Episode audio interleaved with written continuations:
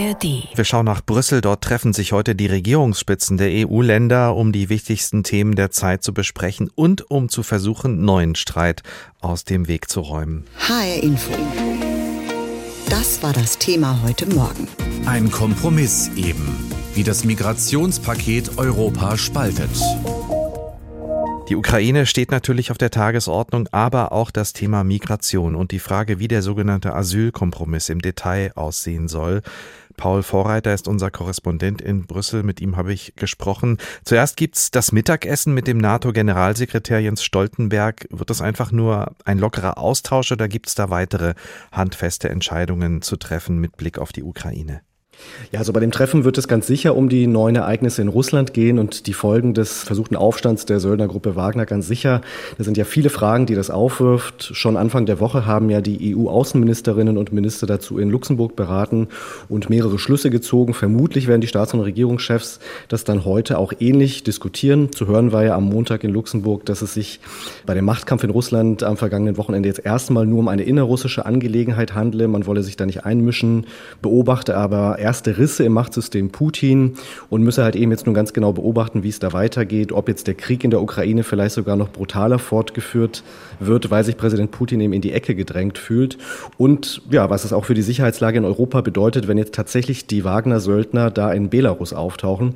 Also ich denke, das alles dürfte zur Sprache kommen und was Stoltenberg angeht, der wird sicherlich auch noch einen Ausblick auf den NATO-Gipfel geben, jetzt bald im Juli in Litauen. Da geht es ja auch um eine Perspektive für einen NATO-Beitritt der Ukraine. Also es sind schon viele handfeste Themen. Und auch eine neue, schärfere Asylpolitik ist ja auf den Weg gebracht worden, schon vor knapp drei Wochen von den EU-Innenministern und Ministerinnen. Aber einige Länder haben Bedenken aus unterschiedlichen Gründen, Polen und Ungarn zum Beispiel. Was gefällt den Regierungen nicht? Eigentlich müsste man annehmen, dass es jetzt nach dieser Einigung, die die Innenminister erzielt haben, jetzt vor einigen Wochen, dass es jetzt da ein bisschen äh, ruhiger wird bei dem Thema. Vielleicht nochmal zu der Einigung selbst, damit man weiß, worum es da geht. Also die Innenminister haben sich auf eine Position zum Asylpaket geeinigt. Damit können sie jetzt in die Verhandlungen mit dem Parlament einsteigen. Verständigt haben sie sich ja unter anderem auf schnellere Asylverfahren an den Außengrenzen. Da soll es quasi so eine Art Zwei-Spuren-System geben. Wer wenig Aussicht auf Anerkennung hat, soll ein Schnellverfahren durchlaufen. Das betrifft dann auch Familien mit Kindern, was die Bundesregierung nicht verhindern konnte, obwohl sie es wollte. Und alle anderen Asylbewerber, die bekommen dann reguläre Verfahren. Allerdings Teil dieser Einigung war auch eine Art verpflichtende Solidarität, dass falls Länder sich partout weigern, innerhalb dieses Systems dann auch Flüchtlinge aufzunehmen, die aufgenommen werden müssen, dann sollen sie dafür eine Ausgleichszahlung zahlen. 20.000 Euro pro Flüchtling. Polen und Ungarn, die weigern sich das umzusetzen, sagen, sie haben eigentlich schon genug für Ukraine-Flüchtlinge getan und werden da jetzt heute höchstwahrscheinlich beim EU-Gipfel gegen diese Entscheidung protestieren. Man muss allerdings abwarten, wie, ja, also wie essentiell jetzt da wirklich dieser Protest aussehen wird oder ob sie nicht einfach nur eine Art Protestnote ablegen. Denn es ist ja so, die Verhandlungen mit dem Parlament beginnen ja dann noch und da wird es immer noch Gelegenheit geben, den Kompromiss oder Teile davon in die eine oder andere Richtung zu ändern. Im Zweifel auch eben im Sinne Polens oder Ungarns. HR Info. Das Thema. Diesen Podcast finden Sie auch in der ARD Audiothek. Wäre die Flüchtlingspolitik in der Europäischen Union ein Gericht auf der Speisekarte, dann würden die verschiedenen Köche der EU ab heute wie wild darüber debattieren, wie scharf es denn noch werden soll, damit's allen schmeckt. Am Ende würden sie merken, wie so häufig, wir bekommen es nicht hin, dass am Ende wirklich alle zu 100 Prozent zufrieden sind. Wir werden einen Kompromiss finden müssen. So wird das ab heute auch in Brüssel laufen beim Treffen der Staats- und Regierungschefs der Europäischen Union. Unter anderem geht es um die Frage, wie wir in Europa mit den Flüchtlingen aus anderen Ländern umgehen sollen, und zwar so, dass eben nicht immer wieder Menschen ums Leben kommen beim Versuch, die EU zu erreichen. Eines der Länder, das die ganze Angelegenheit möglichst streng, also scharf regeln will, ist Österreich. Unsere Korrespondentin Silke Hane erklärt, was die Regierung in Wien vorhat und warum ihr das Thema dermaßen wichtig ist. Österreich gehen die geplanten Änderungen beim EU-Asylrecht nicht weit genug. Oder genauer gesagt, der österreichischen Volkspartei. Sie besetzt in der schwarz-grünen Regierung die maßgeblichen Ministerien und gibt in der Debatte den Ton an. Zum Beispiel Innenminister Gerhard Kahner. Der sagte unmittelbar nach der Einigung mit seinen EU-Kollegen auf schärfere Asylregeln. Das waren harte, intensive Verhandlungen. Aber auch das sei gesagt, es wird weitere Schritte geben müssen. Kahner will sich für weitere Verschärfungen stark machen, zum Beispiel Asylverfahren in Drittstaaten, also außerhalb der EU. Zudem fordert Österreich immer wieder einen robusten Grenzschutz. Bundeskanzler Karl Nehammer, ebenfalls ÖVP, will, dass die EU für Zäune und Mauern zahlt. Wir müssen endlich das Tabu Zäune brechen. Es braucht in Bulgarien einen Zaun, der muss mit finanziellen Mitteln der Europäischen Union unterstützt werden. Wozu Österreich nicht bereit ist, Migranten aus Lagern an der EU-Außengrenze aufzunehmen oder Geld dafür zu zahlen, wenn es keine Migranten aufnimmt. So hatten es die Innenminister eigentlich vereinbart. Österreich sei in den letzten Jahren solidarisch genug gewesen, heißt es dazu immer wieder aus der ÖVP. Als Argument dient ihr dabei die hohe Zahl der Asylanträge im vergangenen Jahr. Weil wir letztes Jahr als mittelgroßes Land mit neun Millionen Einwohnern in der Europäischen Union 109.000 Asylanträge zu verzeichnen hatten. 109.000. Was Nehammer unterschlägt, mehr als 40.000 Personen haben sich ihren Asylverfahren entzogen. Die meisten davon dürften Österreich in Richtung anderer Länder verlassen haben. Die Zahl, mit der die ÖVP argumentiert, ist also um knapp 40 Prozent aufgeblasen. Aber mit dem Thema Migration kann man in Österreich innenpolitisch punkten. Eine Umfrage in diesem Frühjahr zeigte, in keinem Land der Welt ist der Bevölkerung die Verringerung von Migration so wichtig wie in Österreich die Politologin Katrin Steiner-Hämmerle. Also man muss schon sehen, dass natürlich eher eine Mehrheit in Österreich in der Bevölkerung immer rechts der Mitte vorhanden war. Seit der Rechtspopulist Jörg Haider in den 1990er Jahren die politische Bühne betrat, macht die Rechtsaußenpartei FPÖ Dauerstimmung gegen Migration. Die in Teilen rechtsextreme Partei führt die Umfragen in Österreich seit einigen Monaten mit rund 30 Prozent an. Und 2024 sind Parlamentswahlen. Die Strategie der ÖVP ist es, durch die Übernahme von Themen die Erfolge der FPÖ einzudämmen. Der Politologe Thomas Hofer im ORF. Bei der ÖVP hat man sich äh, entschlossen, einen Kurs zu fahren, wo man versucht, Unterschiede zur FPÖ zum Beispiel nicht unbedingt zu fördern, sondern eher zu verwischen. Äh, das heißt, äh, vom Autokurs, also Klimakurs bis hin zum Thema Migration versucht man da krampfhaft wieder ein bisschen zurückzukommen zur alten Positionierung unter Sebastian Kurz. Bisher ohne Erfolg. Bei mehreren Landtagswahlen legte die FPÖ in diesem Jahr zu. Auch wenn die Zahl der Asylanträge in Österreich aktuell rückläufig ist, mit einem Kurswechsel ist bei der ÖVP nicht zu rechnen. Bundeskanzler Nehammer setzt dabei auch auf die Zusammenarbeit mit der postfaschistischen Regierungschefin Italiens, Giorgia Meloni. Beide trafen sich am Wochenende beim Europaforum Wachau.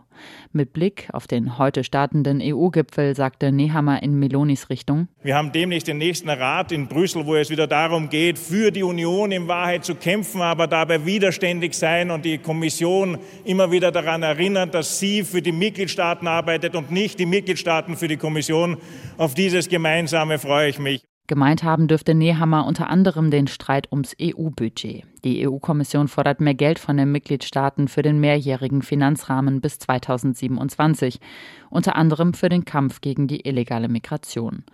Obwohl Österreich genau diesen Kampf fordert, hat Karl Nehammer den Geldforderungen der EU-Kommission schon eine Absage erteilt. Das werden wahrscheinlich interessante Debatten ab heute mit Österreich beim Treffen der Staats- und Regierungschefs der EU in Brüssel, denn Österreich hätte gerne eine härtere Gangart in der Asylpolitik in Europa. Silke Hane hat uns das erläutert.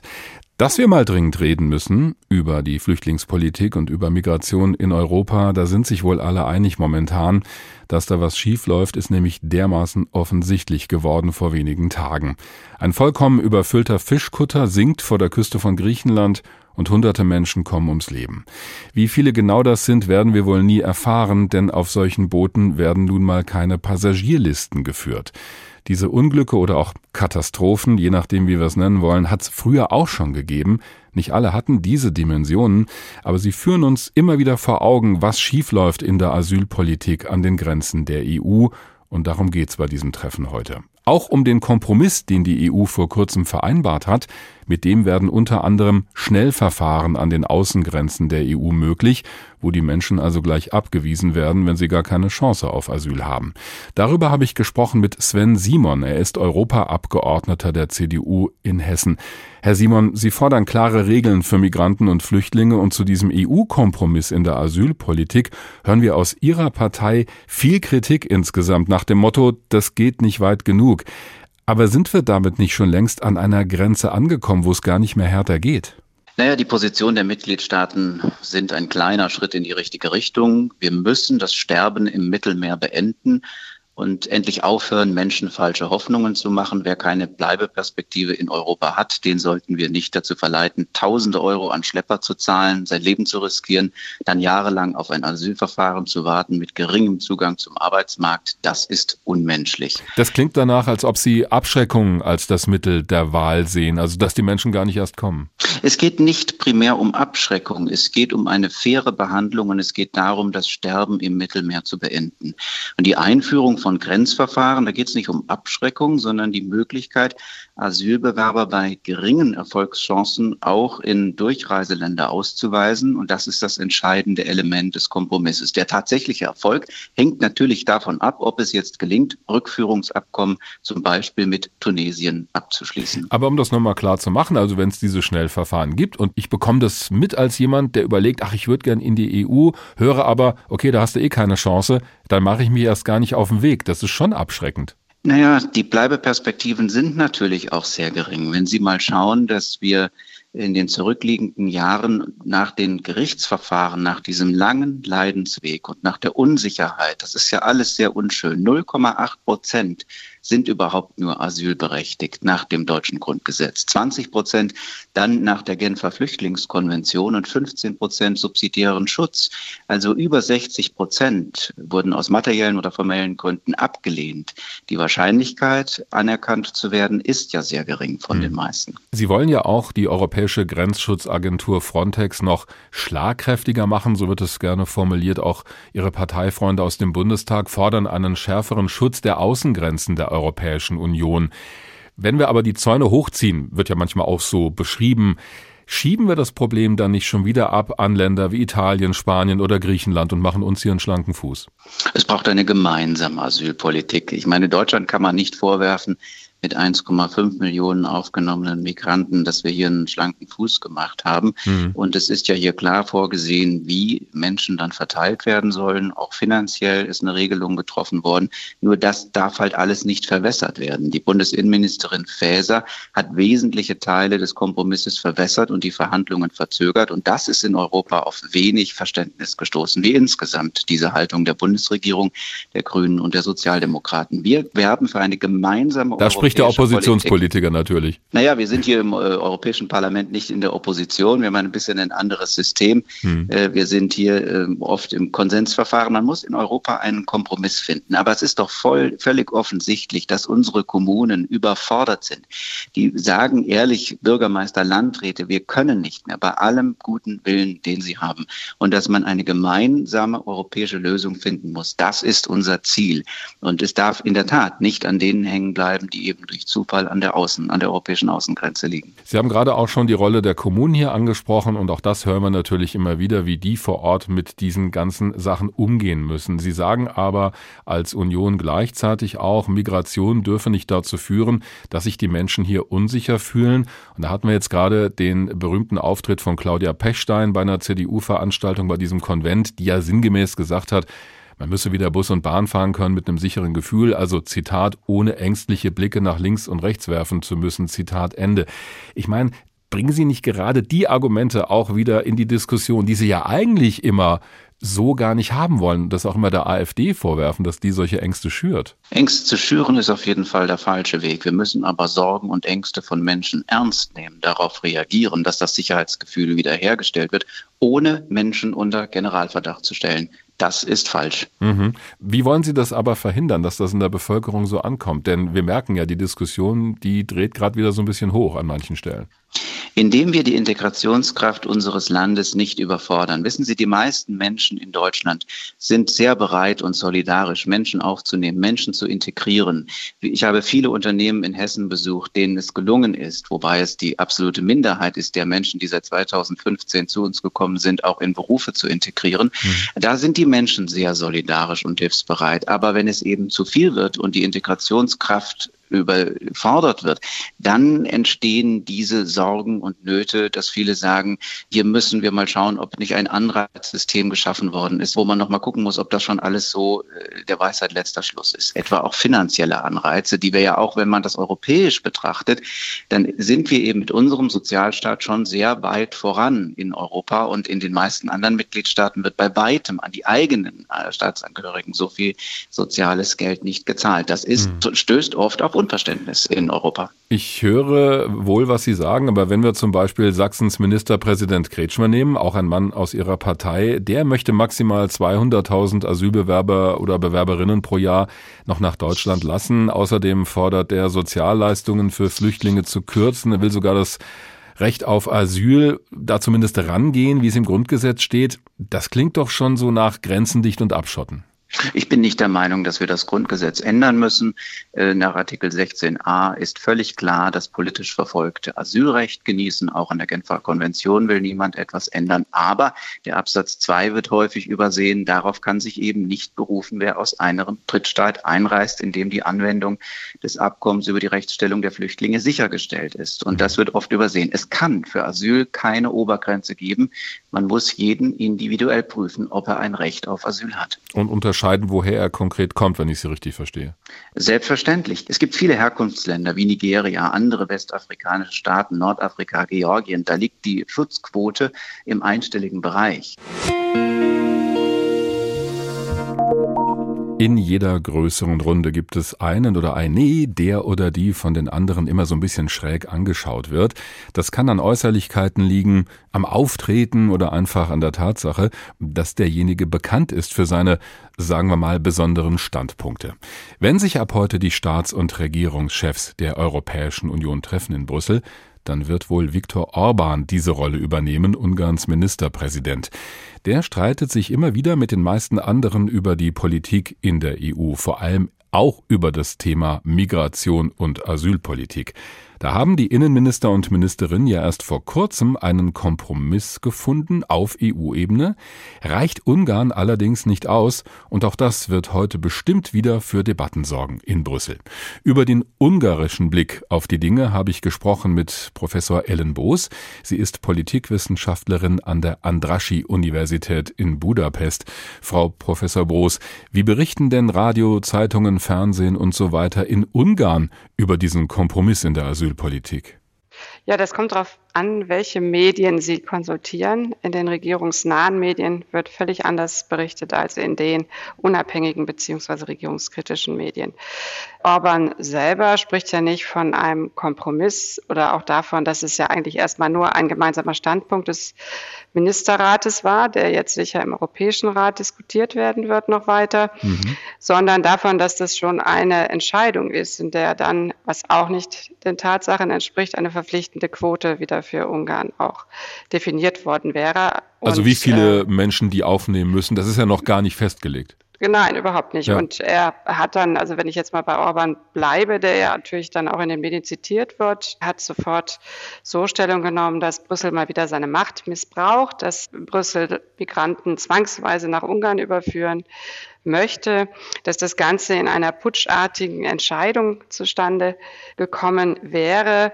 Und man möchte eben allen, die keine Migranten hineinlassen, mit Gewalt welche aufzwingen. Und in den regierungsnahen Medien wird es natürlich dann auch entsprechend dargestellt. Und dort spielt auch noch sozusagen eine verschwörungstheoretische Begründung für diesen Kompromiss eine Rolle. Es wird mal wieder eben der ungarischstämmige Finanzinvestor Soros angeführt. Orban selber hatte gesagt, es wäre sicher kein Zufall, dass gerade in diesen Tagen eben Herr Soros die Leitung seines, ich zitiere, Imperiums seinem Sohn übergeben hat. Ah, okay. Also auf den wird immer geschimpft. Das war ja so ein Klassiker. Ja, also dass das praktisch von Soros auch gesteuert ah, okay. worden ist. Also Finanzinteressen, das sind ja auch mal gerne so Bilder, ja, die da gebracht werden. Aber weil Sie es gerade gesagt haben, das finde ich nochmal wichtig klar zu machen. Das ist so die eine Seite. Ich habe aber als Mensch in Ungarn auch die Möglichkeit, mich über andere Medien ich sage jetzt mal, objektiv Natürlich. zu informieren. Genau, also da wird dann schon wiedergegeben, was eigentlich der Stand der Diskussion ist und dass es sich eben erstmal nur um nicht um eine endgültige Entscheidung, sondern um einen ersten wichtigen Schritt in diesem Verfahren handelt, weil es ist ja ein Mitentscheid Mitentscheidungsverfahren. Das heißt, der Rat muss mit dem Parlament ja einen Kompromiss finden. Mhm. Und das wird sicher noch ein längerer Prozess werden. Jetzt ist dieser Kompromiss, und Sie haben das ja noch mal ganz klar gemacht, noch gar nicht final ausgehandelt worden auf der Ebene der Europäischen Union, obwohl das von Orban, sehr interessant, auch anders dargestellt wird. Ab heute treffen sich aber die Staats- und Regierungschefs. Wie erwarten Sie denn, wird Orban da auftreten? Also wird er da genau so, wie Sie das geschildert haben, ja auch sich bei seinen Kolleginnen und Kollegen verhalten? Ich denke zunächst mal schon, das ist ja auch seine Art. Das steht natürlich dann endgültig nicht entgegen, dass man dann doch zu einem ja, Kompromiss kommt und vor allen Dingen, äh, solange es keine Einheitlichkeit, äh, keine Einstimmigkeit erforderlich ist, ist es ja auch praktisch nicht notwendig, dass alle Staaten dann auch zustimmen. Aber ich glaube, das Thema Migration kommt quasi jetzt für Orban und die ungarische Regierung wie gerufen, dass es jetzt damit wieder auf der Tagesordnung steht, weil mhm kann man gut nutzen, um auch von aktuellen Problemen, die es in Ungarn ja gibt, abzulenken. Ungarn hat die höchste Inflationsrate, mit Abstand die höchste in Europa. Die Reallöhne sind laut den Angaben des ungarischen Statistikamts im letzten Jahr um 6,9 Prozent zurückgegangen. Es gibt massive Probleme im Bildungssystem. Seit über einem Jahr protestieren Lehrer und Schüler und Eltern. Und vor dem Hintergrund ist es natürlich ein gutes Mittel, von diesen gravierenden Problemen abzulenken. Und diese Probleme schlagen sich auch jetzt in wachsender Unzufriedenheit der Bevölkerung. Vielleicht nicht nur auf ein anderes Thema zu kommen, um davon abzulenken, aber vielleicht, und das ist ja auch immer wieder so ein Klassiker in der Politik, wird es auch auf die Flüchtlinge geschoben, dass die quasi dran schuld sind oder geht das nicht so weit?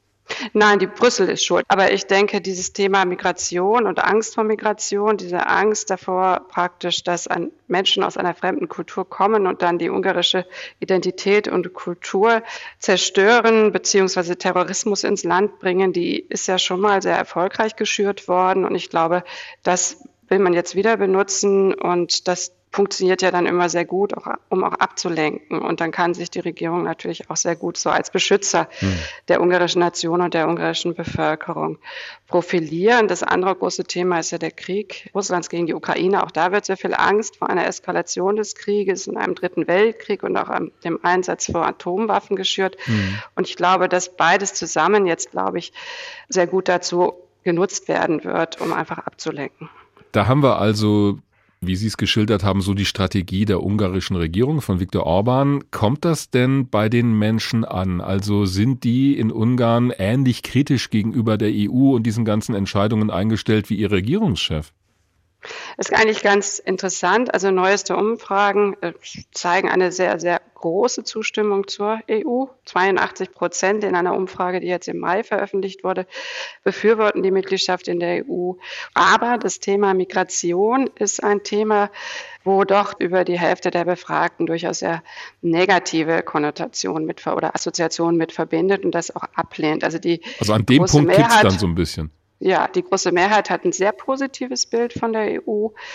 Aber das Thema Migration gehört quasi zu den beiden Themen, die so als wenig vorteilhaft auch gesehen werden. Diesen Podcast finden Sie auch in der ARD Audiothek.